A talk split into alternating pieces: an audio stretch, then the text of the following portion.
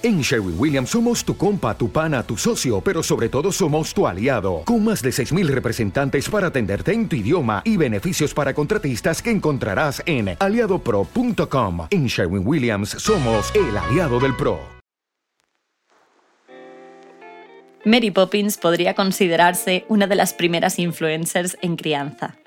Seguro que de tu bolso o mochila también sale de casi todo, pero quizás en más de una ocasión has envidiado ese jarabe que sabía menta, a fresa o a ponche cuando te ha tocado darle a tu peque alguna medicina.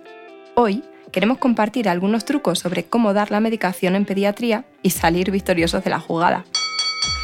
Empezamos por la vitamina D, que sirve para prevenir el raquitismo. Desmentimos mitos, no es para que se cierre la fontanela. Salvo que nuestro pediatra nos aconseje otra cosa, la dosis será siempre la misma, de 400 unidades internacionales desde los primeros días de vida hasta el año de edad. La cantidad en gotas o en mililitros depende de cada marca, por lo que presta atención a la dosis que te indiquen. La forma más sencilla para administrarla, si no quieres que tu bebé te saque la lengua, es introducir una pequeña jeringa entre las encías y la mejilla. Es probable que tu siguiente prueba a pasar sea dar algún analgésico. Importante comprobar siempre la dosis ajustada a su peso. Guíate por tu profesional sanitario o busca calculadoras de dosis para familias. Nosotras te enlazamos una en nuestra web www.mielilimonpediatras.com. El paracetamol vale para aliviar el malestar asociado a la fiebre y el dolor. El ibuprofeno, además de eso, sirve para la inflamación.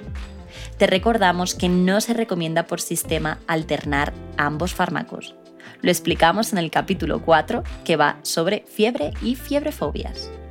El paracetamol en general será la primera opción, aunque es el enemigo número uno del paladar infantil. Sabe mal, porque es una molécula amarga. El ibuprofeno suele presentarse en jarabes más fáciles de tomar. El truco es ir administrando pequeñas cantidades en la parte posterior y lateral de la boca, lo que facilita que se lo tome sin saborear demasiado. Si es mal tomador, puedes pedir a tu pediatra el jarabe de mayor concentración.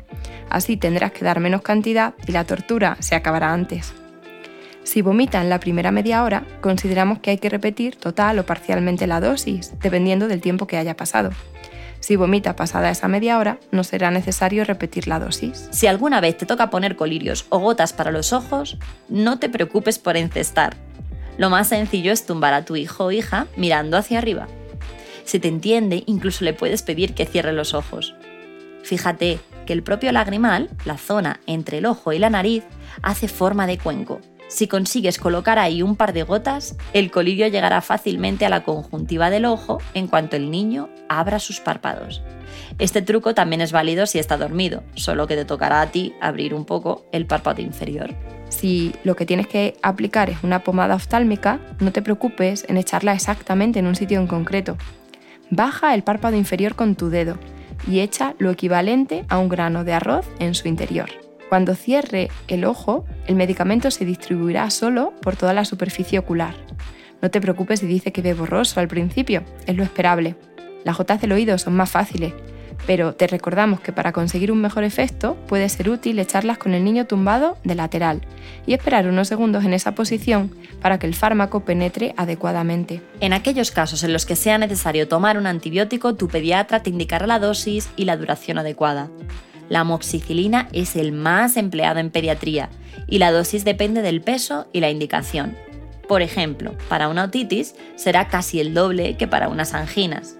Por eso es importante que salgas de la consulta con las dosis claras. Los jarabes de antibiótico pueden venir en polvo para su reconstitución. Generalmente hay que rellenar con agua hasta una marca, agitar para disolver el polvo de la suspensión y en algunas ocasiones es necesario guardarlo en la nevera. Súper importante. Si vas a desechar algún medicamento, acude a tu farmacia más cercana. Y como curiosidad, si te da por investigar la ficha técnica de muchos medicamentos, puedes encontrar que no hay datos sobre su uso para los más pequeños o directamente pone no recomendado en menores de 2 años. No nos hemos vuelto locos. En pediatría usamos algunos fármacos fuera de ficha técnica, aunque llevemos utilizándolos durante muchos años. Se debe a la escasez tradicional de ensayos clínicos en pediatría, que en los últimos tiempos estamos intentando mejorar. Si tienes dudas, consulta con algún profesional sanitario. Y recuerda, que aún no se ha inventado un jarabe para los mocos y la tos que sea mejor que la miel con limón. Eso sí, no olvidéis lavar bien los dientes. Si te ha gustado, puedes encontrar más píldoras en nuestra web www.mielilimonpediatras.com.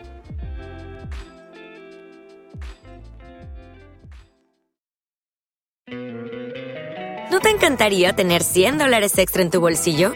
Haz que un experto bilingüe de TurboTax declare tus impuestos para el 31 de marzo y obtén 100 dólares de vuelta al instante. Porque no importa cuáles hayan sido tus logros del año pasado, TurboTax hace que cuenten. Obtén 100 dólares de vuelta y tus impuestos con 100% de precisión. Solo con Intuit TurboTax. Debes declarar para el 31 de marzo. Crédito solo aplicable al costo de la presentación federal con TurboTax Full Service. Oferta sujeta a cambios o cancelación en cualquier momento.